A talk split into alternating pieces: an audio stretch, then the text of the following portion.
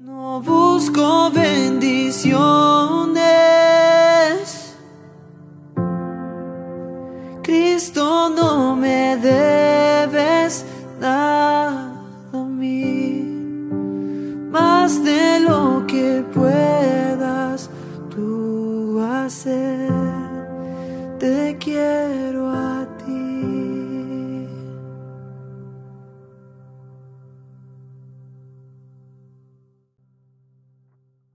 Amado Señor, te damos gracias, Señor, por este día. Y te pedimos, Dios, que en esta hora seas tu Espíritu Santo, trayéndonos, Señor, la sabiduría, también, Dios, el discernimiento y palabras que transformen nuestra vida y nuestro caminar. Que podamos ser, Dios, cambiado y transformado por el poder de la palabra, Señor. Y que nada ni nadie, Señor, pueda, Dios, robarnos la paz tuya, el conocimiento, Señor, que hay en ti para cada uno de nosotros a través de tu palabra y que podamos, Dios, entender los designios, la palabra profética que viene y trae, Señor. Trae sobre nosotros guía, también trae luz, trae Dios la dirección de nuestros pasos. En el nombre de Jesús lo declaramos. Amén y amén. Bueno, estabilidad y progreso es la serie que estamos viendo y como estábamos diciendo, este, el poder de la palabra profética es que la palabra profética nos trae direccionamiento. Si la palabra profética trae direccionamiento, trae eh, el poder para tomar decisiones y encauzar cada uno de nuestros pasos de acuerdo a lo que queremos y de acuerdo a lo que Dios ha revelado. Es un tiempo de eh, palabra para transformar nuestra vida y como dice en segunda carta del apóstol Pedro, en el capítulo 1, versículo 19, mire lo que dice, tenemos también la palabra profética más segura. Es decir, hay gente que van a los brujos, van a los hechiceros para que le estén dando palabra, para que le den guía. Sin embargo, nosotros tenemos la palabra que es profética, es decir, que viene de los nuevos tiempos, que viene para el futuro y dice que la más segura, a la cual hacemos bien estar atentos como antorcha que alumbra en luz oscura, es decir, en un lugar oscuro, hasta que el día esclarezca y el lucero de la mañana salga en nuestros corazones. Y siempre hemos dado una interpretación a esta palabra que hemos puesto como base, segunda carta de Pedro 1.19, y ahí lo que vamos a ver es que es antorcha, es decir, tenemos que estar atentos como una antorcha. Usted sabe que hay personas que a veces tienen con qué alumbrarse y no lo usan. Usted sabe que hay personas que tienen en sus casas lámparas, bombillos y no la usan. A veces se desgastan. Las que le gusta coser en las máquinas de coser, en las nuevas hay bombillitos para que usted pueda alumbrar si está eh, eh, cosiendo de noche y a veces no lo prenden y pasan trabajo con la otra lucecita. Es decir, es una decisión. Y yo quiero que entiendas, es una decisión tomar o no la palabra profética como luz. Es una decisión propia. Hay personas que escuchan la palabra profética, pero siguen haciendo lo mismo, siguen haciendo las cosas incorrectamente, aunque la palabra profética, y más, voy más, hay personas que Dios le da la palabra profética y todavía persisten en andar por el camino incorrecto irse por los atajos. Yo no le voy a decir que usted está en el camino incorrecto, pero usted y muchos a veces por cabeciduros quieren tomar atajos y los atajos no son buenos. Quieren minimizar los tiempos cuando Dios es el único que bendice. Dios es el único que minimiza tiempo. Entonces a veces por hacer más, hace menos porque tienen, o escuche esto, tienen que volver atrás para volver a empezar en el camino. Hay personas que no saben guiarse de la palabra profética, no la toman como una luz, como una antorcha, y se van y persisten en equivocarse y irse por atajos y lugares oscuros. Mire, el atajo nunca da paz. El atajo nunca está iluminado. El atajo nunca es seguro. El atajo siempre da miedo. el atajo siempre en gran incertidumbre. Y la única manera de no andar en atajos es con la palabra profética. Y esta es la enseñanza que quiero dar con esta palabra y yo le doy gracias a Dios porque cada vez que tomo este versículo, no sé si se han podido percatar y lo van a oír en las grabaciones, siempre que empezamos y leemos este versículo, Dios nos da una interpretación diferente, pero mucho más, eh, eh, como para que estemos completando una interpretación más profunda acerca de por qué seguir la palabra profética, por qué persistir en el camino del Señor, por qué persistir en la luz y no botar la antorcha. Hay gente, pero quiere que le diga algo más. Hay gente que no le gusta usar la antorcha porque van a ver sus errores, porque otros van a ver sus errores, porque otros van a ver sus pecados, porque otros van a ver las, metidas de pata que han dado. No importa, tomemos la antorcha. Si ahí en tomar la antorcha, que es la palabra profética, tenemos que reconocer nuestro error y nuestro pecado, lo debemos reconocer. Debemos pedir perdón a Dios y a los hombres y tomar la antorcha y caminar seguro. Yo te invito a que con esta palabra profética busques santidad, y santidad es cuando tú iluminas con la palabra profética lo que Dios te ha dado y lo que está a tu alrededor. Y no importa se vea tu error, no importa se vea tu pecado, no importa se nos vea, porque me incluyo, se vean las equivocaciones, no importa. Dios es misericordioso, Dios es misericordioso para perdonar nuestros pecados, perdonar nuestros errores. Y lo que nosotros destapamos con la luz de la antorcha, Dios lo tapa con su sangre preciosa.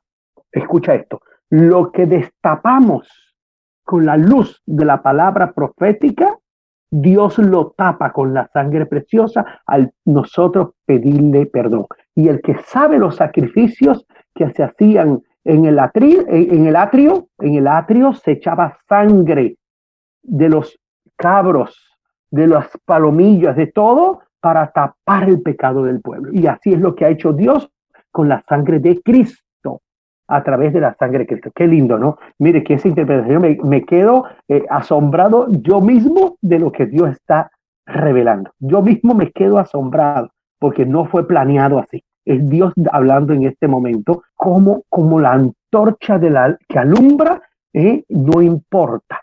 Se vean nuestros errores, no importa se vean nuestras equivocaciones, no importa se vean nuestros pecados, no importa. Pidamos perdón a Dios y a los hombres, pero dejemos que Dios esclarezca y que Dios sea el lucero, Jesucristo sea el lucero para cada uno de nosotros. La palabra profética del centro cristiano, mire cómo dice, y quiero, he tomado la palabra profética del centro cristiano por parte y la he fragmentado en cada una de las diapositivas para que la podamos tener. Dice, el año 21 será un año donde habrá confrontación permanente. Es decir, hay, hay, eh, eh, eh, hay enfrentamiento, ¿sí? Entre las luz y las tinieblas, y en estos tiempos más todavía. Y dice, pero, pero, la adoración y el adorador siempre saldrá exitoso y saldrá victorioso. Y eso fue lo que predicamos el domingo pasado, el poder de la adoración, el poder de un adorador que adore en espíritu y en verdad. ¿Sí? ¿Qué continúa diciendo esta palabra eh, eh, profética del centro cristiano? Soberano Dios, tu palabra vino y fue entregada. Mire, tu palabra vino y fue entregada y aquel que la recibió en el paso del 20 al 21, qué dicha. ¿Eh? Qué bueno es poder recibir la palabra profética. ¿Y usted sabe por qué? Porque hay gente que sí pasó del año 20 al año 21, pero no recibió palabra de Dios. Hay gente que pasó del 20 al 21 sin esperanza, en incertidumbre, con temores, con miedo a la pandemia, con miedo a las cosas del mundo. Y nosotros no. Tú y yo pasamos del año 20 al año 21 dichosos, bendecidos con una vida, pero no una vida como la de los otros. No, una vida que sabemos que está en las manos de Dios, sabiendo que nuestro destino está en las manos de Dios, que no está en las manos de un virus ni de un hombre, que nosotros partimos de la presencia de este lugar a la presencia de Dios el día que Dios quiera, no que los hombres quieran. ¿Sí? Y entonces, entendiendo esto, mire cómo continúa diciendo, poder cruzar el año. ¿Cómo lo hicimos? Predicando, yendo, recibiendo palabra de Dios, señales de Dios, amonestaciones de Dios, porque Dios nos ha amonestado, Dios nos ha llevado una consagración a santidad. Mire, todos, no hay quien diga que, mire, no hay quien haya tenido la presencia del Espíritu Santo en su vida y la presencia de la palabra de Dios en su vida, que en este tiempo de tanto enclaustramiento no se ha revisado. Mire, todos nos hemos revisado, todos nos hemos interiorizado, todos hemos buscado más de Dios. Si hay algo bueno en esta pandemia es que nos hizo pensar más en Dios, en consagrarnos a Dios, e incluso poder eh, eh, volver a la palabra que un día Dios dijo acerca para nosotros. Amonestados, amonestaciones que Dios siendo consciente que es tu voluntad quien determina el futuro, quien determina el futuro de nosotros es la voluntad de Dios. En todo esto, ¿por qué? Porque nosotros sabemos el día que recibimos a Cristo, recibimos el sello del Espíritu Santo. Él es el dueño, no el mundo. Pasamos de criatura a hijos. Pasamos de criatura a hijos. Y por tanto le pertenecemos a Dios. ¿Qué más dice la palabra profética? Y nuestro futuro, comenzando en este año, en esta nueva década, está determinado por quién? Por Dios. Nuestro futuro está determinado por Dios. Por eso no haces nada con preocuparte más que lo que Dios quiere que te preocupe. Hay gente que se preocupa más. Mira, hay gente que toma la preocupación de Dios para ello. Por ejemplo, por tus hijos. Preocúpate, ocúpate. Escucha esto. Preocúpate, ocúpate. Pero solo hasta donde debes hacerlo tú. Pero solo hasta donde debes hacerlo tú. Porque de ahí para allá, quien se preocupa y se ocupa es Dios. Y no le puedes quitar el trabajo a Dios. No le puedes quitar el trabajo a Dios. Simplemente Dios te da un rango, te da un espacio, te da un lugar, ¿sí? Y un alcance, esa es la palabra. Dios te da un alcance para que te preocupes y para que te ocupes de ti y de los que están a tu alrededor. Pero más allá es su alcance es su preocupación, ¿sí? Entonces, mira, dice, él, esta nueva década está determinado por ti. Es decir, que en este tiempo Dios es quien nos lleva. Dice, la vida, mire qué bonito dice esta palabra profética del centro cristiano, la vida de tus hijos e hijas está cubierta primero por la sangre que derramaste en la cruz del Calvario, está cubierta por el amor que tuviste por cada uno de nosotros en traernos justificación. Mire que Él nos perdona y nos justifica. ¿Y qué quiere decir justificación? Mire, sencillo, Dios entiende nuestro pecado.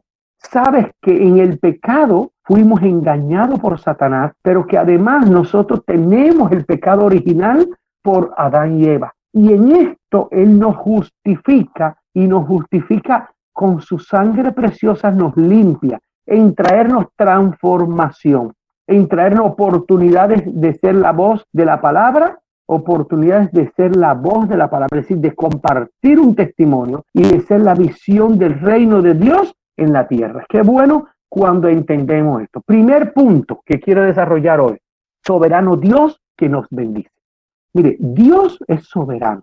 Nadie tiene que decirle a Dios lo que tiene que hacer ni nadie le puede pedir cuenta a Dios por qué bendice a este más y a este menos, a este le da, a este no le da, este se sana, este no se sana, porque, porque Dios es soberano. Él hace lo que Él quiere. Romanos 8, 28, en Dios habla hoy, la traducción de la Biblia, esta sigla, acuérdese que yo siempre uso, la pastora también la usa, ¿sí? En sus prédicas del miércoles, ¿qué hace? Que nosotros ponemos de qué versión es ¿Por qué? Porque en las versiones buscamos la manera de que sea más explícito, más entendible el lenguaje de hoy. Porque acuérdense que cuando se escribieron las Biblias, hay varias versiones, se habló en 1600, en 1800, en 1960, y ya la gente a veces ni entiende los términos de esos tiempos. Hemos cambiado, el lenguaje ha cambiado. Y miren lo que dice Romano 8:28. Sabemos que Dios dispone todas las cosas para el bien de quienes lo aman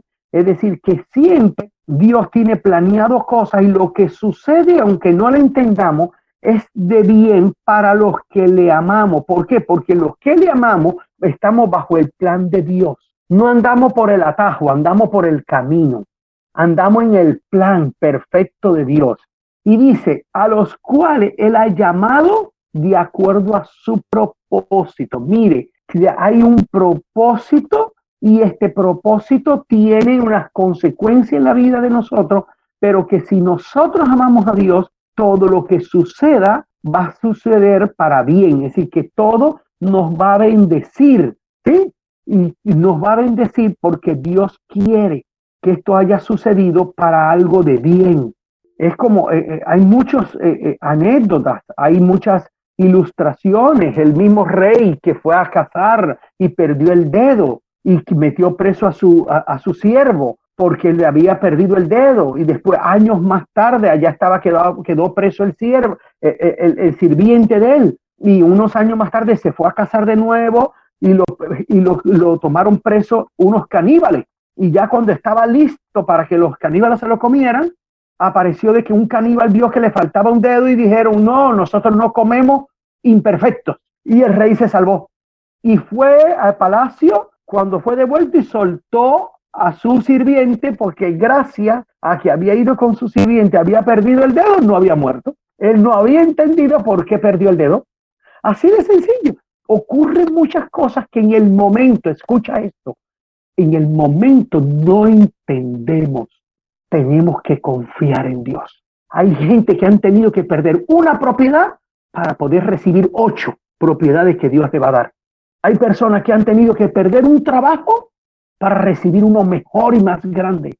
Hay personas que han tenido que ser formadas en sacrificios y con dolor y pesar para que valoren después las bendiciones que Dios le va a dar. Entonces, después uno mira atrás y uno dice, oye, 10 años de sacrificio, de llanto, de dolor, de esto. Ay, yo no entendía, pero yo entiendo ahora que fue para qué. Porque Dios después me dio algo, Dios me dio algo y yo ahora sí puedo entender, cuidar y valorar. Entonces, hay gente que no entiende esto. Entonces, mire, lo bueno que te quiero decir hoy de parte de Dios es que nada, nada de lo que ocurre en la vida de alguien que está en el camino de Dios está sin propósito. Todo tiene propósito. Todo tiene propósito. Y tiene un propósito bueno. Tiene, es una bendición. Por eso Dios, ¿qué hace? Bendice.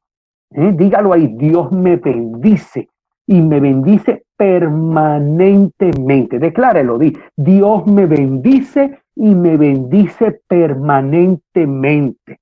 Sí, hasta en lo que no entiendo, se le fue el, el, el, el, bondi. Qué bueno que se fue el bondi. Dios tiene algo que se le fue el bondi.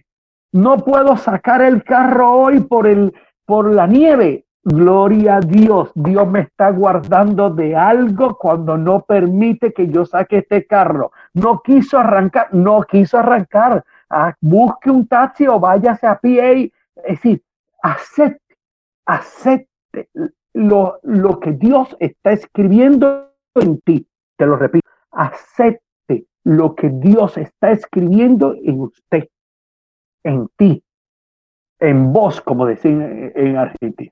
Lo que Dios está escribiendo en vos, acéptalo, acéptalo, sea con, mire, sea con tintas de amor o con tintas de dolor, con tintas de alegría o con tintas de tristeza. No sé para qué es esto, pero yo estoy sintiendo que Dios está ministrando a la iglesia hoy de una manera tremenda. No importa con qué tinta Dios está escribiendo hoy, acéptalo, tómalo, que esto forma parte de las bendiciones y del propósito bendito que Dios tiene para ti. Entonces, es que entendiendo esto, mire lo que dice Proverbios 16, 33. El hombre echa la suerte. La gente por ahí anda a la suerte. Habla de si tengo suerte, pero el Señor es quien lo decide todo. Tú decides de qué lado vas a estar, de los que esperan la suerte o los que esperas al Señor. Te lo repito, tú decides de qué lado vas a estar, de los que esperan la suerte en esta vida o de los que esperas al Señor. Porque si tú esperas la suerte, es un acto de poca o ninguna fe. Es un acto de poca o ninguna fe el que espera la suerte. Pero los que esperan al Señor es un acto de mucha fe, de confianza en Dios. Qué tremendo, ¿no? Ni sabía por qué lo había puesto yo aquí ese versículo.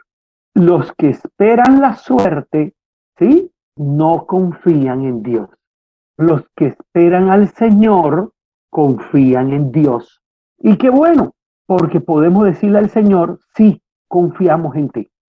Nuestra vida no es suerte. Nuestra vida no es a la suerte. Que si tengo suerte, no. Nuestra vida está en ti. Primera carta del apóstol Pablo a Timoteo, en el capítulo 6, versículo 15, en Dios habla hoy, dice, y a su debido tiempo. ¿Cuándo? Yo quiero que usted repita ahí, a su debido tiempo, Dios llevará esto a cabo. Dios llevará lo otro a cabo. Dios llevará lo que estás esperando a cabo lo que has planeado a cabo, tu proyecto a cabo. Y yo quiero que te diga algo más, algo más profético en esta mañana de palabra de poder. Dios va a llevar a cabo cosas mayores a las que estás planeando. Dios va a llevar a cabo contigo cosas más grandes que las que has pensado hasta hoy. Dios te va a sorprender con cosas tan tremendas que tú vas a ser el primero que vas a quedar boquiabierto. Y mire lo que dice la palabra. A su debido tiempo Dios llevará esto a cabo, porque Él es el único y bienaventurado soberano. Mire, Él es el único. Vuelvo y te lo explico. Él es el único que tiene el control sobre tu vida. Él es el único que puede poner las cosas de tu vida. Yo te voy a decir en esta mañana profética que tú tienes que entender que tú y tus hijos, tu familia, tu esposo, tu esposa, tus padres tienen el sello del Espíritu Santo. Y al tener el sello del Espíritu Santo, nadie más tiene control sobre su vida. El único que tiene control sobre la vida de ellos y tu vida es Dios. Y al tener Dios el control sobre ti y sobre los Él es el único, Él es el único, Él es el único. Te lo repito y te lo repito para que entiendas que lo que le pase a ti y a tu familia está en las manos de Dios. Le va a suceder lo que Dios quiere. Dice, Él es el único. Y ojo, que ese único es el bienaventurado, el que da las bendiciones, el que da las bendiciones, bienaventurado, el que determina y dice, bienaventurado soberano que lo hace como Él quiere, te tengo una noticia. No lo va a hacer como tú quieres. No lo va a hacer como tú quieres, porque Él va a hacer cosas mayores que las que tú quieres. Él te va a bendecir más allá que lo que tú quieres. Él te va a dar más allá que lo que tú quieres. Él te va a hacer sentir felicidad y gozo y paz más que el que tú quieres. Entonces, entiende este versículo bienaventurado soberano. Y ahora dice esta parte final que no quede duda, Rey de Reyes y Señor de Señores. Es el que tiene el dominio sobre toda la humanidad y sobre todo lo que está en la tierra, en los cielos y debajo de la tierra y encima de los cielos. Ese es el que está con nosotros es el rey de reyes, es decir, el que está por encima de todo gobernante, que está encima de todos los presidentes, está por encima de todo el que tiene autoridad. Es la máxima autoridad que cuando Él dictamina, escucha esto, que cuando Él dictamina algo, los demás deben obedecer. Entonces nosotros solo tenemos que esperar que sea Dios el que dictamine, el que dé la orden, porque Él tiene máxima autoridad. Es decir, el que te bendice a ti y a mí, el que bendice nuestra familia, el que bendice nuestros negocios, Él dictaminará. Es el Rey de Reyes y Señor de Señores. Y una vez que el de dictamen se tiene que cumplir y todas las autoridades sobre esta tierra tienen que obedecer lo que Él dice. Esa es la bendición que tenemos en Dios. Ese es el que determina, ojo, ¿cómo puse este punto? El soberano Dios que nos bendice. No sé si te ha quedado, ¿sí? Claro que Él es el soberano Dios. Alza tu mano allí donde estás. Soberano Dios. Eres tú el que bendice. Eres tú el que dictamina. Eres tú el que determina mi futuro, el futuro de mi familia, el futuro de mis bienes y de todo lo que yo emprendo en esta hora me alineo a ti. Recibo lo que tú me vas a dar. En esta hora obedezco lo que tú tienes para mí. Incluso Dios, cedo mis planes a tus planes, porque tus planes son mayores. Tus planes de bendición son más grandes, pero además tú tienes toda la bendición y cuando tú la declares a tu tiempo, todos van a tener que obedecer y seré bendecido y seré, Señor, engrandecido. Gracias, Señor, por la sanidad. Gracias, Señor, por la libertad. Gracias, Señor, por las bendiciones que tiene para mí, pero sobre todo porque un día me sellaste con el Espíritu Santo para ser gobernado por ti y tu vida, Señor, se va a hacer realidad en mi vida.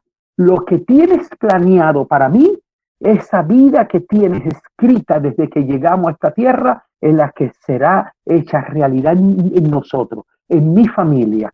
Hoy declaro que no tomaré más allá que lo que me corresponde, que me preocuparé y me ocuparé de lo que me corresponde, que lo demás lo descanso en ti, en el nombre de Jesús. Amén y amén. Gloria a Dios. Ese es el primer punto. Vamos al segundo punto a ver qué nos dice la palabra o qué nos direcciona, qué direcciona, ¿sí? La palabra de Dios. Y es la voluntad de Dios determina nuestro futuro. La voluntad de Dios. Es decir, no es la voluntad de los hombres. Mire lo que dice Efesios 1.11. En Cristo también fuimos hechos herederos. Y es de ahí donde tienes que pensar bien. ¿Quién eres? En esta tierra. Y es donde tenemos que afianzar. ¿Y qué tenemos que afianzar? Que cuál es la voluntad de Dios para nosotros, que ya estuvimos hablando, pero también el futuro de nosotros está tomado por una condición. Escucha esto, una condición. ¿Cuál es la condición? Condición de herederos, herederos. Es decir, lo que Dios hizo en esta tierra, lo que Dios creó en esta tierra, Él quiere dársela, no al pecador, no al que no está con Él, sino al que es heredero. Heredero, fíjate. Él dice cuando nos trae a este mundo, quiero que seas mi hijo, que recibas a Cristo, pero al mismo tiempo tú seas mi heredero. Los bienes de Dios, Él quiere que estén cuidados, protegidos, direccionado por alguien que hace su voluntad, por alguien que hace las cosas de acuerdo a sus preceptos, de acuerdo a su palabra. ¿Qué ocurre? Muchas veces Dios permite que el impío tenga las cosas y gobierne porque no hay hombres de Dios ni mujeres de Dios que se levanten con valentía a tomar la cabeza, a tomar el control de las cosas que él ha creado. Entonces aquí dice Efesios 1:11, en Cristo también fuimos hechos herederos, pues fuimos predestinados según el plan de aquel que hace todas las cosas conforme a los designios de su voluntad. No hay que tener miedo, no hay que tener temor en hacer las cosas o emprender cosas que Dios nos empiece a señalar. ¿Por qué? Porque si Dios nos señala que debemos emprender algo, es porque ya está predestinado y ya está escrito que lo hagamos conforme al designio de su voluntad. Ahora, lo otro es que hay mucha gente cristiana, y anoche hablaba con la pastora de un caso especial que tiene que ver con, con nosotros, cómo Dios le ha puesto en las manos a la gente cosas muy grandes, pero después, después se alejan de la voluntad de Dios. Y es ahí donde se pierde la bendición. ¿Y qué ocurre? Mire, estamos aquí viviendo en Colombia un caso muy tremendo de alguien muy, un hombre de Dios que fue muy bendecido con unos proyectos muy grandes y esa persona se alejó de Dios y empezó a hacer las cosas que no es la voluntad de Dios. Hoy en día está siendo quitado todas las cosas que tenía. No solamente es emprender las cosas de Dios, sino que también mantenerse en la voluntad de Dios. Hay personas que solo con una bendición ya se vuelven locos, ya ¿Y qué pasa con la bendición de Dios? Se vuelven locos y se vuelven locos y hacen cosas en contra de la palabra de Dios. ¿Por qué muchos cristianos no van más allá? Dios le da una primera bendición y en vez de acercarse más a Dios, se alejan. Dios le da una primera bendición. En vez de gastar el dinero en cosas que Dios tiene, le decimos, no. Te voy a hablar más claro. Diezman de un sueldo de 40 mil. Pero cuando Dios le da un negocio de 500 mil, no diezma. Nada más mírelo por ahí. Y yo no te digo que tú diezme del total de ingreso de un negocio. No, saca la utilidad y de la utilidad diezma. Porque lo justo, que diezme de la utilidad. Porque usted no va a dejar de pagar a proveedores ni le va a dejar de pagar a los obreros por diezmar. Que también le he oído eso. He oído eso. He escuchado cómo gente se le vienen los negocios abajo porque dan diezmos y ofrendas muy grandes a la iglesia, pero tienen mal a los trabajadores. Entonces, no, Dios no, como decía la pastora, no es que, hacer una cosa y la otra no, no, no, hay que hacerlo todo, hay que hacerlo todo bien. Dios es de los que mira todo. Y mire qué es lo que dice este versículo. En Cristo también fuimos hechos herederos, pues fuimos predestinados según el plan que Él hace todas las cosas conforme a los designios de su voluntad. Es decir, no podemos alejarnos de la voluntad de Dios. Todo lo que emprenda tiene que, escucha esto, iniciar con Dios, mantenerse en Dios y finalizar en Dios. Iniciar en Dios, mantenerse en Dios y finalizar en Dios. Iniciar en la voluntad de Dios, mantenerse en la voluntad de Dios y finalizar con la voluntad de Dios. Es decir, todo el tiempo no es que una cosa sí y otra no. Entonces, cuando uno entiende eso, entonces la voluntad de uno pasa a ser la voluntad de Dios. ¿Qué tú quieres? Como decimos los cubanos, ¿qué tú quieres? Lo que Dios quiere. ¿Eh? ¿Qué vas a hacer? Lo que Dios quiere que yo haga. De lo contrario, mire, usted se pierde en este plan, pues fuimos predestinados según el plan. Mi pregunta, tú entiendes el plan de Dios, entiende qué plan Dios tiene contigo, con tus hijos y con la familia, con los negocios, porque si tú entiendes ese plan, una vez ese plan se eche en marcha, una vez ese plan empieza a cristalizarse, una vez ese plan deje de ser plan y empiece a ser realidad, no te puedes alejar de la voluntad de Dios. No puedes dejar de hacer la voluntad de Dios, sino más bien pegarte cada día más a la voluntad de Dios. Es decir, que nuestra, la voluntad de Dios, ¿sí? La voluntad de Dios determina nuestro futuro cuando nosotros hacemos la voluntad de Dios nuestra voluntad cuando sustituimos nuestra voluntad por la voluntad de Dios. Y al sustituir nuestra voluntad por la voluntad de Dios, entonces nuestro futuro cada vez se ve más claro, cada vez es más grande, cada vez se ve con mayores resultados, porque no es lo que yo quiera hacer, sino lo que Dios quiere que yo haga no es lo que me conviene a mí, sino lo que Dios quiere que yo haga. le, me convenga a mí o no me convenga a mí, porque muchas veces vas a tomar decisiones donde tú no vas a encontrar visiblemente que te conviene. Esto a mí no me conviene, pero Dios te dice, hazlo. Pero Señor, yo no me no recibo nada con eso. Y Dios te dice, hazlo, porque forma parte del plan de Dios y esto es un eslabón, un eslabón dentro de los eslabones que trae el futuro que Dios quiere para ti. Incluso a veces sin sentido.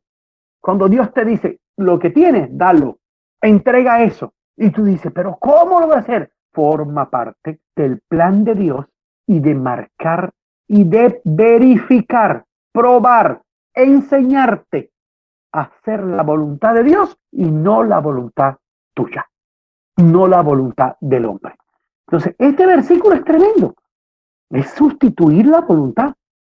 Yo quiero que levante la mano y le diga, Señor, cedo mi voluntad a tu voluntad. Cedo mi voluntad a tu voluntad. Ayúdame a hacer tu voluntad y aprender a, si tengo que echar al lado mi voluntad, hacerlo, Señor. O más bien, moldea mi voluntad como si fuera la tuya para no sentir sacrificios. Llegue el momento en que tu voluntad sea la mía y la mía sea la tuya. En el nombre de Jesús. La voluntad de Dios es importante. Proverbio 16.3. Pon tus actos en las manos del Señor y tus planes se realizarán. Es decir, ponlo, no es consulta. Algunos dicen, yo consulto, yo digo a Dios que haga lo que yo quiera. No, no. Pon tus actos en manos del Señor y tus planes se realizarán. Mire, si tus actos no están en las manos de Dios, los planes no se van a cumplir. Por eso, pequeñas cosas que Dios va a poner en tus manos es que hagas cosas, como le decía antes, incluso cosas que no tienen sentido. Yo vuelvo y cuento y vuelvo a echar eh, eh, la anécdota de la vez que yo eh, iba llegando a la casa, eso fue Barranquilla, 2007. Imagínense, yo voy llegando a la casa y me dice, se me acercan una señora ya grande con una muchacha cerca de 30 años y dice, señor, ¿será que usted, qué pena, mire, nosotros no somos de pedir, vinimos a este, aquí a este barrio a cobrar una plata y la persona no está y nos engañó y no tenemos ni cómo devolvernos. nosotros veníamos con solo el dinero del bondi, del bus para acá, pero no teníamos. Entonces yo abro mi billetera y le digo a la, a la señora, tome ese dinero para que usted tome su bondi y se regrese. Al fin y al cabo, no es mío. Y ellos me miran así asombrado, las dos señoras, ¿cómo que no es suyo y usted me lo va a dar? Digo, no, es suyo. Lo único que estaba en mi billetera. Dios lo había puesto en mi billetera para que yo se lo diera a usted. Es suyo. Y enseguida me dijo, mi hijo, ¿a qué iglesia usted va? ¿De dónde usted es? ¿Eh? Entonces yo digo, no, yo soy de centro bíblico. Yo en ese entonces me congregaba en centro bíblico. Yo soy de centro bíblico, pero entienda, señora, que las cosas que hay en esta tierra no son de nosotros, son de Dios. Y Dios a veces la pone en nuestra mano para darle a otros. Son cosas que eh, enseñan mucho a otros y esa enseñanza quería Dios que se la diera a esta señora. Yo creo que esa señora se convirtió ese día y yo creo que ella a partir de ese día se fue para una iglesia y decir, mire, yo votada por allá en un barrio donde no había, alguien me dio un dinero y me dijo que Dios se lo había puesto en la, en la billetera él para mí y yo creo que, que Dios tiene algo conmigo. Y qué bueno, porque cuando uno empieza, esas son actos, acciones pequeñas que muestran que nuestra vida no pertenece a nosotros, los actos de nosotros deben ser puestos en las manos de Dios. Pon tus actos en las manos del Señor y tus planes se realizarán. Es decir, los actos que nosotros hacemos deben ser actos de Dios.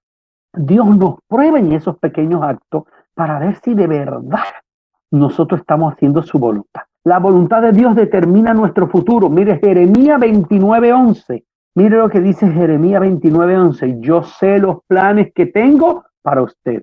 Planes para su bienestar y no para su mal, a fin de darles un futuro lleno de esperanza. Yo el Señor lo afirmo.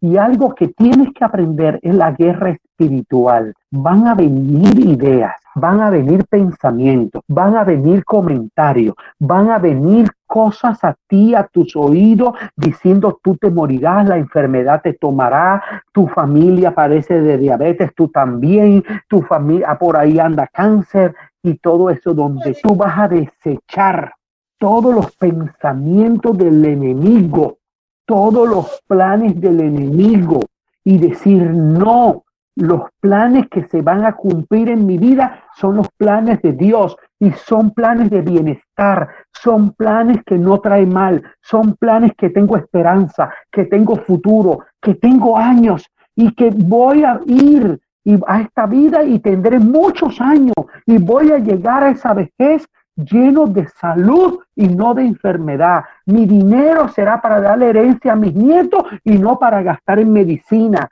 Y tú tendrás que pararte, ¿sí? Y pararte y decirle al enemigo, Satanás, te calla. En el nombre de Jesús te callo, te, te, saco de mi vida y te saco de toda cercanía que tiene, porque la voluntad de Dios conmigo es un futuro de bien. Y basado en este versículo, tienes que aprender a, valorar los planes que Dios tiene contigo y callar a Satanás para ti, para tus hijos, para tus nietos y para tu negocio y para y tu economía. Y decir, son planes de bien. Y cuando venga algo de mal, decirle, te vas. Reprenderlo en el nombre de Jesús reprenderlo. La voluntad de Dios es una voluntad buena, perfecta, grande, de bendición, hecha de Dios para mí, para mi familia, para mis hijos. Y tú aprender que esa voluntad de Dios es una voluntad buena. Y mire lo que dice el Salmo 138, 8. El Señor llevará a feliz término su acción en mi favor.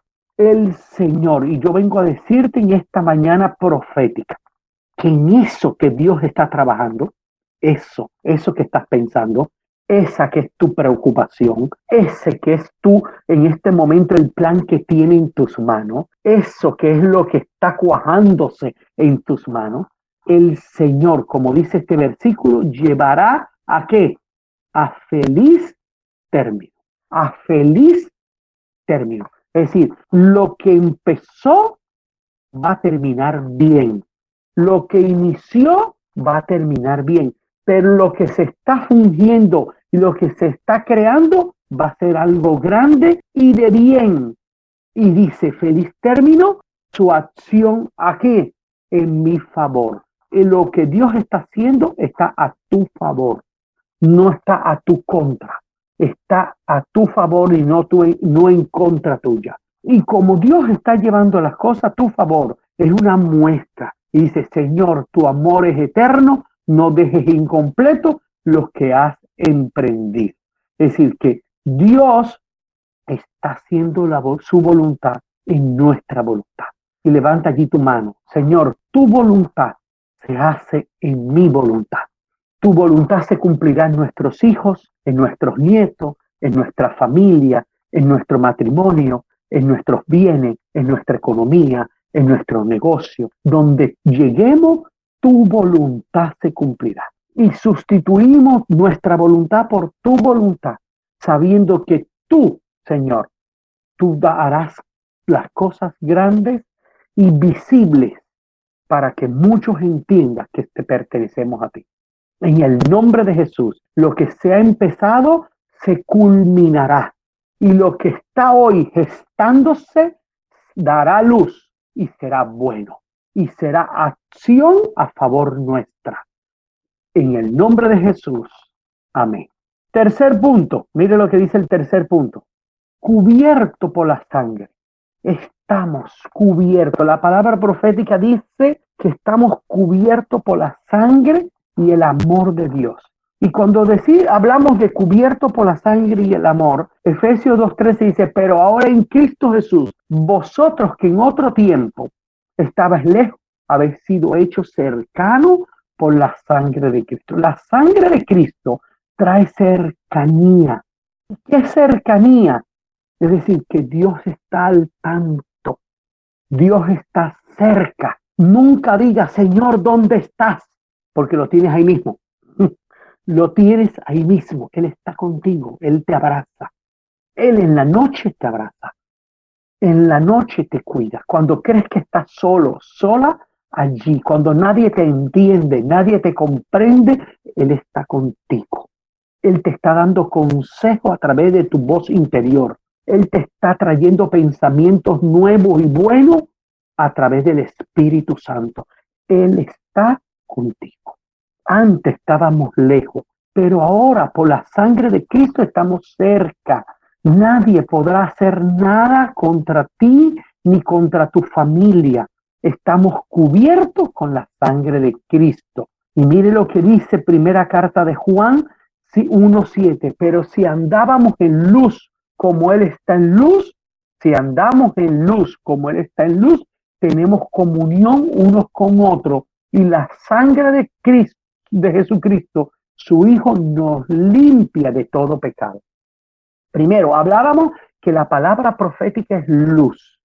Y la luz va a permitir que tengamos comunión unos con otros. Usted sabe, si usted encierra 20 personas en un cuarto oscuro, sin luz, lo que ocurre, se, sin querer, se pegan unos a los otros, se pisan unos a los otros, sin querer se dan puños a los otros, tropiezan, tumban uno al otro. ¿Por qué? Porque no tienen luz. Sin embargo, mire lo que dice el Señor. Pero si andamos en la luz, como Él está en luz, tenemos comunión. Es decir, nos vemos unos a otros, nos ayudamos unos a otros, nos colaboramos unos a otros. Usted sabe que la gente que no tiene a Cristo en su vida termina dañando a la gente más cercana, a sus hijos, a su esposo, a su esposa. Cuando no tienen a Cristo, a los primeros que dañan son a los cercanos. ¿Por qué? Porque son como ese cuarto oscuro. Un cuarto oscuro y lo pone con la gente cercana, todo el que está cerca es quien lleva del bulto. Quien cerca son los agredidos, los golpeados, los maltratados. Porque las personas cuando maltratan a los demás es porque están ciegos, no ven. Incluso no son capaces de ver ni el amor. Maltratan a la esposa que lo ama, maltratan al esposo que lo ama, maltrata a los hijos que lo aman. Entonces, esa comunión, ¿sí? Cristo nos las da porque tenemos luz. Pero antes, mire, si esta luz nos permite a que también no importa que otros vean nuestras equivocaciones. No importa que otros vean nuestros errores, no importa que otros vean nuestros pecados, porque tenemos a Cristo que nos limpia. Con su sangre preciosa nos limpia de todo pecado. Por eso la iglesia, y hago un llamado a la iglesia, la iglesia no debe estar señalando al pecador, sino haciendo guerra espiritual contra el pecado. Nosotros no tenemos que estar llamando a la gente, ¿a quién es fulanita? Aquella, aquella que era prostituta, aquella que era tal cosa, el ladrón. No, la iglesia está siendo llamada a abrazar al que un día cayó en las garras del pecado, porque nosotros también hemos estado y no estamos exentos de caer. Nosotros lo que tenemos que hacer es amar al pecador, ayudar en comunión con nuestros hermanos a los que son débiles. Al débil debemos rodearlo, ayudarlo, levantarlo, ayudar a llevar su carga y al pecado hacer guerra espiritual. Sí, el pecado, reprenderlo de las casas, de los hogares, de las familias, ¿sí? De las de la iglesia y del lugar donde Dios nos ha dado a poseer. Entonces, somos limpios del pecado, somos limpios y mire, cubiertos con esa sangre y con ese amor es que debemos andar, ¿sí? Dios nos limpia. El verdadero amor, vamos a ver si algún versículo, ya estamos hechos. Bueno, el verdadero amor, mire, primera carta de Juan 4.10. Mira lo que dice la primera carta de Juan, el verdadero amor de Dios no es que nosotros hayamos amado a Dios, sino que el amor que Dios nos demostró al enviar a su Hijo como sacrificio para quitar nuestro pecado. Es decir, que lo primero que debemos aprender es a recibir ese amor, el amor de Cristo. El Dios, el Padre, no vio nuestro pecado, no vio nuestra ofensa. Usted sabe, nosotros no debemos estar poniendo nuestros ojos ni en la ofensa ni en el pecado. Tenemos que poner nuestros ojos en la misericordia de Dios misericordia de Dios. Es decir, que así como Dios tuvo misericordia de mí, yo debo tener misericordia con los demás. Así como el amor de Dios fue manifestado y envió a su Hijo, hizo sacrificio, nosotros también tenemos que hacer sacrificio. Ojo, iglesia. La iglesia es una iglesia de sacrificios tenemos que hacer sacrificio por las almas. Si tenemos que caminar y caminar por buscar al perdido, tenemos que hacerlo. Si tenemos que gastar recursos en hacer llamadas telefónicas o tenemos, tenemos que hacerlo. Si tenemos que hacer un sacrificio de comprar algo para enviarle a las personas que están nuevas en la iglesia el día del cumpleaños para que se acuerden que Dios los ama, tenemos que hacerlo. Tenemos que hacer sacrificios. Si tenemos que ayunar por los que llegan nuevo a la iglesia, tenemos que hacer sacrificios. Si tenemos que hacer una actividad, ahora que ya podemos empezar en algunas magnitud, hacer algunas obras de algunas reuniones presenciales, tenemos que hacer algún sacrificio de priorizar a los nuevos para que vayan a la presencialidad de un culto, hacemos el sacrificio. ¿Ves? Si tenemos que recoger una ofrenda para tener un recurso para una actividad, para, para evangelizar, tenemos que hacer el sacrificio. ¿Por qué? Porque Dios hizo el sacrificio por nosotros, nosotros tenemos que hacer el sacrificio por los demás. Y miren lo que dice la palabra en primera carta de Juan 3, 1 en la palabra de Dios para todos. Miren lo grande que es el amor que el Padre nos ha mostrado. Miren lo grande. Nosotros hemos recibido un gran amor. No, a ver, eh, pon el valor que debe tener el amor de Dios. Coloca en la balanza correcta el peso del amor de Dios. El amor de Dios es muy grande. Ha sido muy grande. Miren lo grande que es el amor. El apóstol del amor nos quiere enseñar que Juan, miren lo grande que es el amor que el Padre nos ha mostrado hasta llega a ser posible que seamos llamados hijos de Dios. Es decir, después de haber pecado, después de haber hecho nosotros tanta maldad, el amor de Dios es tan grande que ahora nos pone como hijos de Dios, coherederos con Cristo. Tenemos que aprender a valorar ese gran amor y eso es lo que de verdad somos. Mire, somos de verdad hijos de Dios. No se deje maltratar, no se deje menospreciar. Usted mismo no se menosprecie. Es que yo no sirvo para nada, es que yo no soy nadie, yo soy uno más aquí en este, en este Bariloche, es que yo soy uno más en Argentina, yo soy uno más en esta tierra, es que yo no valgo. No, no se deje meter esos pensamientos del diablo que quiere robarte el amor de Dios para ti, el amor de Dios para tus hijos. Tu hijo no es uno más, tu hija no es una más. Es un hijo de Dios con un plan perfecto de parte del Dios y del cielo para que sea alguien grande en esta vida. Y te voy a decir algo más. Muchos de los sacrificios, escucha esto que viene de parte de Dios, muchos de los sacrificios que tú estás haciendo, el fruto los recibirán tus hijos y tus nietos. Vale la pena. Pero es que yo ni he salido de Bariloche ni de aquí, no importa, sigue en el amor de Dios, entiendes que eres un hijo de Dios, Tú no eres más ni menos porque hayas salido o no, porque hayas montado en avión o no, porque hayas ido a otro país o no, no eres más ni menos. Tu valor está en Dios, en el amor de Dios. Por tanto, entiende que la sangre de Cristo nos trae la libertad y el amor de Dios es quien nos cubre para hacernos hijos. Por eso la gente del mundo no nos conoce, dice el versículo, pues el mundo no conoce a Dios. No esperes que la gente del mundo te valore, te tienes que valorar tú mismo. El mundo no nos conoce, no nos valora, no nos quiere, no importa, no importa. Quien me ama y me quiere es Dios. Y nosotros como iglesia tenemos que amarnos y querernos como así Dios nos ama. Levanta tu mano en el nombre de Jesús.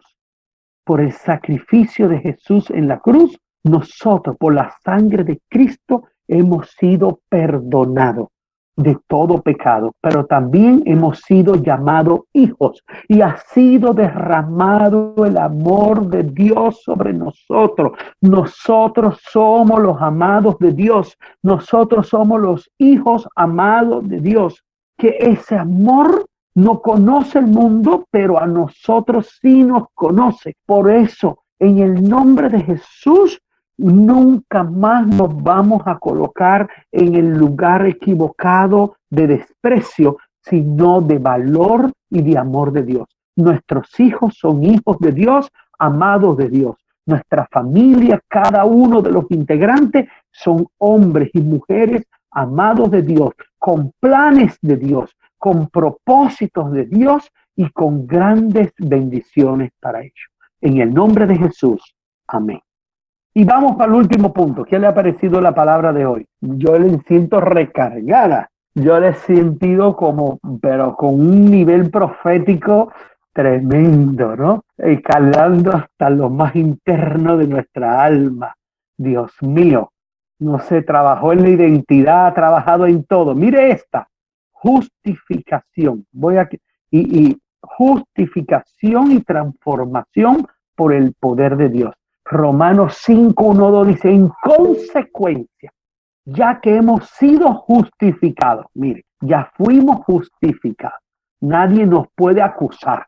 Mediante la fe tenemos paz con Dios por medio de nuestro Señor Jesucristo. Es no te dejes acusar, ni el diablo, ni los pensamientos de mal, ni la gente que venga a hablar mal de ti. Tú que fuiste ladrón, tú que fuiste esto, tú que fuiste, fui, tú no tienes por qué acusarme, porque el que me tiene que perdonar ya me perdonó, ya me justificó que Jesucristo.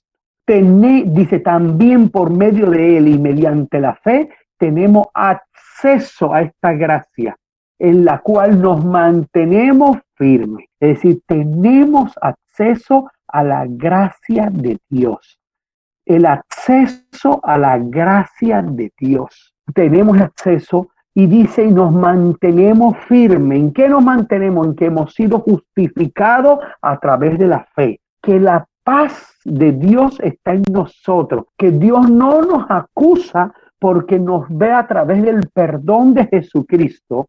Dice, así que no nos regocijamos en la esperanza de alcanzar la gloria de Dios. Yo quiero decirte que la justificación, sí, que Cristo ha hecho a través de, eh, eh, de Dios, a través de Jesucristo, que ha justificado nuestro pecado. A ver, ¿por qué lo justificó? Entiéndalo. Jesús estuvo en un cuerpo igual que el de nosotros. Él, él luchó como hoy luchas tú y yo contra la ira, a Jesús también le provocó coger. Acuérdese cuando llegó al templo y encontró que lo que tenía era una venta y un mercado allá y cogió las mesas y las volteó. Oiga, Jesús entendió cuando lo, cuando lo entregó Judas, que Pedro fue para allá y le cortó la oreja a un, soldado. Y fue y le puso la oreja al, soldado. es decir, Jesús entiende tu ira entiende tu, tu rabia, tu bronca. Él la entiende, pero también entiende el dolor cuando lo traicionaron. Él entiende el dolor. Él entiende. Y entonces por eso nos justifica. ¿Sí? Y por eso fue y pagó por nosotros en la cruz del Calvario. Pero ojo, mire este versículo lo que nos dice.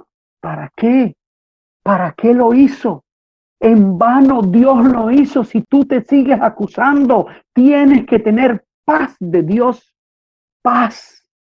Tienes que saber que tú y yo tenemos gracia. La gracia de Dios está en nosotros. Hermano, hermana, no sigas acusándote por los errores de tu pasado. No sigas señalándote por los errores de tu pasado, por los pecados de tu pasado. No te deje acusar, no deje que tu conciencia te acuse. Hoy yo declaro que por la sangre de Cristo tu conciencia se limpia de todo pecado. Auto perdónate, porque el sacrificio fue muy grande. Y quien nos justifica nos conoce, nos hizo en el vientre de nuestra madre. ¿Y qué está diciendo la palabra profética? Te está diciendo, de, acepta la justificación. Yo no sé para quién es esto, pero hoy yo te digo en el nombre de Jesús, acepta la justificación. Pecaste, fuiste malo, hiciste cosas malas, te equivocaste, incluso puedes hacerla todavía, pero cuando le pides perdón a Dios, recibe el perdón a Dios y ten la paz. No somos perfectos, estamos en el camino. No somos el gran ejemplo de la justicia, pero estamos en el camino. Ese es el camino. Hoy soy mejor que ayer, mañana seré mejor que hoy. Hoy he cometido errores, pero menos que ayer. Mañana cometeré menos errores que hoy.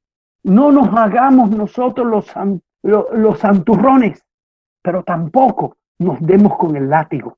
Recibe, dice, tenemos paz con Dios por medio de nuestro Señor Jesucristo. Y yo te pido en esta hora, en el nombre de Jesús, que tú recibes esa paz. Y dice, así que nos regocijamos en la esperanza de alcanzar la gloria de Dios. Tú vas a alcanzar la gloria de Dios. Yo alcanzaremos. Si nos vamos de este mundo, nos vamos con Cristo. Y eh, tenemos que estar contentos, alegres, gozosos de que pertenecemos a Cristo, que nuestra vida es de Cristo, que en el momento que tengamos que irnos, nos vamos con Cristo. Pero usted sabe, mientras nos vamos con Cristo, estemos contentos, estemos alegres. Hice uno de esos postres que a mí me gusta hacer y anoche viendo una película me comí mi postre y me lo comí contento. No puede ser que usted se coma un postre y le sepa amargo. Cómaselo contento, que le sepa dulce, Ahora el almuerzo que va a comer, cómaselo en paz, en alegría, en tranquilidad. Vaya a dormir a su cama tranquilo y no, no solamente duerma, ronque para que la gente vea que está dormido. ¿Me entiende? ¿Entiende lo que Dios quiere contigo? Que estés alegre, que estés contento, que estés en paz, que hubo ya justificación Mire, 2 Corintios 5, 17, esto significa que todo el que pertenece a Cristo, mire lo que dice, todo el que pertenece a Cristo se ha convertido en una nueva, en una persona nueva. La vida antigua ha pasado, una nueva vida ha comenzado. ¿Ve? Una nueva vida ha comenzado. Hoy, si no la has comenzado, comiénzala hoy una vida nueva de alegría, de gozo, de tranquilidad, de paz, sin pleitos, sin contiendas. Y mire lo que dice este último versículo. Y con esto termino. Segunda de Corintios 5, 17, apóstol Pablo a la iglesia de Corintios, en Dios habla hoy, dice, por lo tanto, el que está unido a Cristo. Yo pregunto, ¿quiénes están unidos a Cristo? Levante la mano los que están unidos a Cristo. A ver, Levante la mano. Di, yo estoy unido a Cristo. Declárelo. Yo estoy unido a Cristo. Declare, mi familia está unida a Cristo. Mis hijos están unidos a Cristo. Mis negocios están unidos a Cristo. Mis finanzas están unidas a Cristo. Mi economía está unida a Cristo. Mi voluntad está unida a Cristo. Mi destino y mi futuro está unido a Cristo. Y mira lo que dice, es una nueva persona.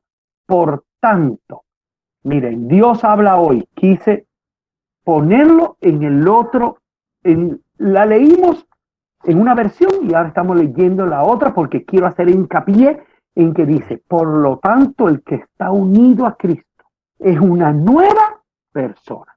Pero me gusta esta segunda parte. Ponga cuidado esta segunda parte. Ponga cuidado. Las cosas viejas pasaron, se convirtieron en algo nuevo. Ojo con esto. Las cosas viejas pasaron, punto y coma, se convirtieron en algo nuevo.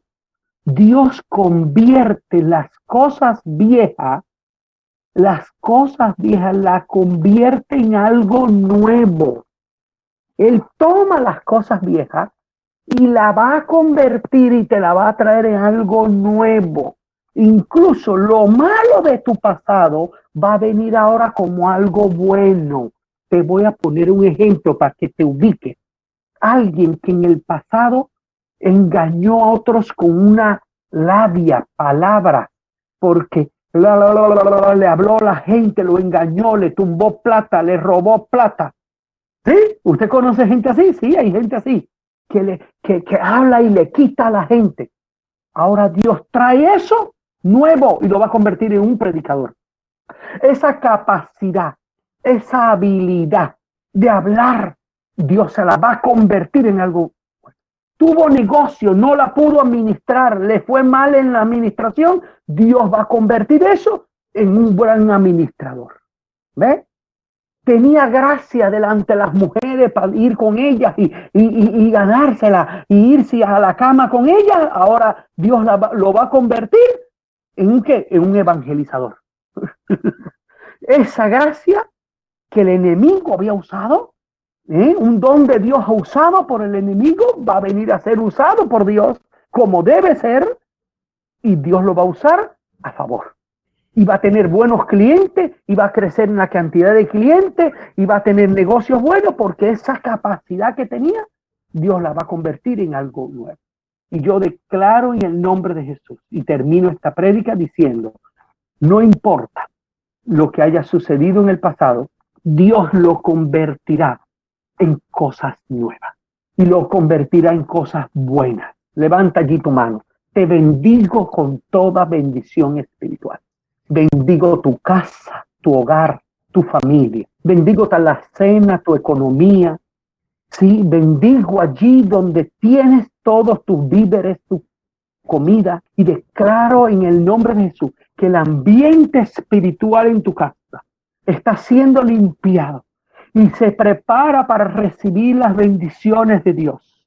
Bendigo a tu familia. Declaro en tu familia el corazón abierto para la paz de Dios, para el bien de Dios, para el propósito de Dios, para la voluntad de Dios, para lo grande, para lo grande. Yo declaro que se ensancha tu territorio. Declaro que los pensamientos de poco son sustituidos para pensamientos de mucho que los pensamientos de escasez son sustituidos por pensamientos de abundancia, que la tacañería es sustituido por el don de dar y sembrar y poder ayudar. Declaro que en el nombre de Jesús, este es el tiempo de una nueva familia, la familia de paz, de gozo, de disfrute, de bendición, de transformación, de justificación ante Dios, del gozo de Dios, y cubiertos por la sangre y el amor de Dios, empezarán a tomar decisiones sabias, decisiones acertadas, de acuerdo a la voluntad de Dios y al plan que Dios tiene contigo. Declaro que ese hijo, esa hija que no tiene claro el propósito de él en esta tierra, se aclarará el plan de Dios bajará su mente, la voluntad de Dios bajará su mente. Nadie en tu familia dejará de hacer la voluntad de Dios. Todos serán llevados por el camino. Declaro que no somos de gente de abajo, sino que caminaremos en el proceso, en el proceso de Dios, por la luz de Dios, por el camino de Dios. Bendigo este tiempo porque la palabra profética del centro cristiano te ubica, te posiciona, te alinea con los cielos y con el poder de Dios. El amor y la misericordia de Dios estarán contigo, con tu familia y con todo lo que emprendas por siempre. En el nombre de Jesús. Amén y amén. Gloria a Dios por la palabra. Realmente ahí veo palmas que están eh, aclamando la palabra del Señor que vino en esta mañana, contundente, fuerte, como siempre, pero a lo profundo de nuestra alma, ¿no? Y me quedo con esta pantalla que pusiste, Pastor, la última que, volviste eh, para atrás, en primera de Timoteo. Iba a, empezar con otra palabra, pero me gustó. A su debido tiempo, Dios llevará esto a cabo, porque es el único y bienaventurado soberano, Rey de Reyes y Señor de Señores. Y nosotros que estamos unidos, como también lo expresaste en Efesios, unidos a Cristo, realmente nuestro pasado quedó atrás, todas las cosas son hechas nuevas y a su debido tiempo Dios va a llevar toda esta palabra que hoy vino sobre nuestras vidas, la creemos y sabemos que tenemos esa confianza y esa esperanza, ¿no? Como también dijiste que los que esperamos en el Señor tenemos la confianza en Él, no la confianza como la tienen muchas personas en el mundo en la suerte, sino la confianza que en su debido tiempo Dios llevará sus planes a esos lugares que ni siquiera nos, imaginamos, esos lugares que nos va a sorprender. Y entender por sobre todas las cosas también, me quedo con sustituir nuestra voluntad con la voluntad de Dios, porque nuestro futuro cada vez de esta manera será más grande. Cediendo nuestra voluntad a la voluntad de Dios, tenemos plena confianza de que las obras del Señor, como dicen Proverbios 16.3, que pongamos en sus manos y nuestros proyectos, que van a ser los proyectos del Señor, se cumplirán. Y quería compartirles un último texto ya para ir a darle al Señor, ¿no? Eh, tuvimos mucha palabra en realidad, pero tenía esta palabra y no quiero dejarla porque tiene que ver con todo. Eh, es el momento de darle a Dios, es el momento donde quizás tengas o no tengas. Si tenés, por supuesto, yo sé que ahí en, en esa mesa que es el altar, de Dios, ahí vas a preparar el tiempo, en este tiempo de ofrenda, el sobre, ese dinero, esa ofrenda, ese diezmo, esa promesa, y vas a, cumplir tus votos delante de Dios. Ahora, si no tenés, no te preocupes, porque el Señor va a cumplir toda esta palabra sobre tu vida y en breve vas a tener y en abundancia. Y como les decía, me quiero despedir con eh, esta, esta palabra eh, para ir a darle a Dios, que está en Deuteronomio 6, 10 al 12, y dice, cuando el Señor tu Dios te haya introducido en la tierra que juró dar a tus padres, Abraham, Isaac y Jacob,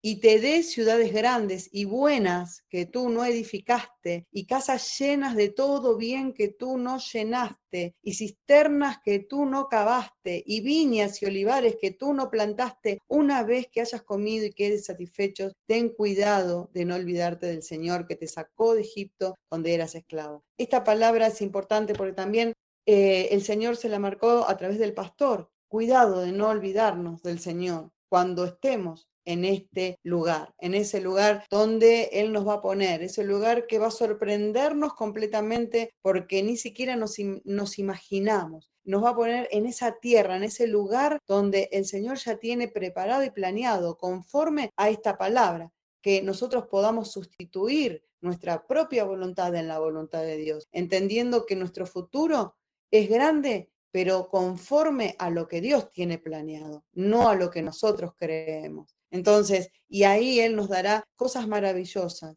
como dice, ciudades grandes y buenas que no edificaste. O sea, todo lo que va a poner en tus manos va a ser algo que va a ser de Él, no va a ser tuyo. No te lo vas a conquistar con tus propias manos, con tu propio esfuerzo, sino va a ser Él otorgándotelo.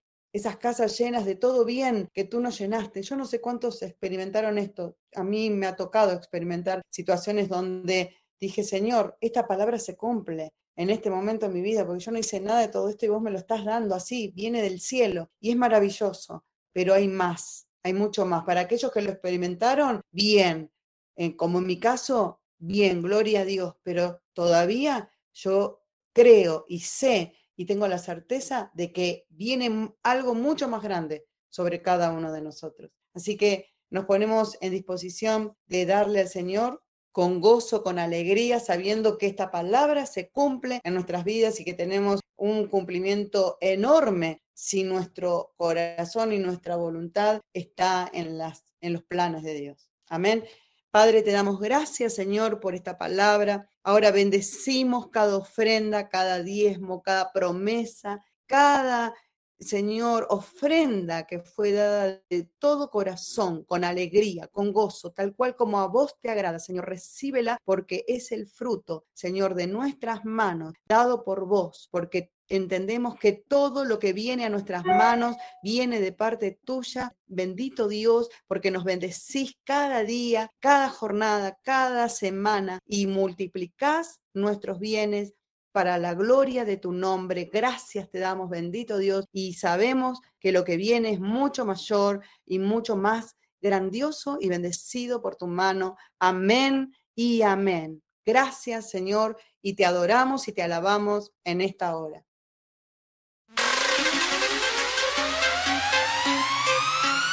Hoy disfrutamos a Cristo, pues solo Él nos libera fuimos perdonados. La más grande